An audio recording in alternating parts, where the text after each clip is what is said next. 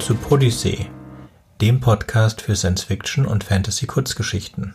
Podyssey veröffentlicht alle zwei Wochen eine neue Kurzgeschichte aus dem Bereich Science-Fiction und Fantasy. Wenn ihr selbst Geschichten schreibt und eine oder mehrere davon auf Podyssey veröffentlichen möchtet, könnt ihr uns eure Geschichten per E-Mail an geschichten@podyssey.de schicken. Wir veröffentlichen die Episoden unter Creative Commons. Sie können kostenlos weitergegeben, aber nicht bearbeitet werden. Alle Rechte an den Geschichten verbleiben bei den AutorInnen.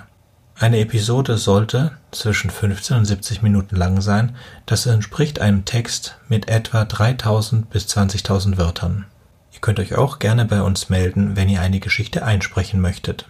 Wir freuen uns sehr über euer Feedback und eure Kommentare. Wenn euch unser Podcast gefällt, dann empfiehlt uns doch bitte weiter und bewertet uns auf iTunes oder allen anderen Podcast-Plattformen, die uns führen.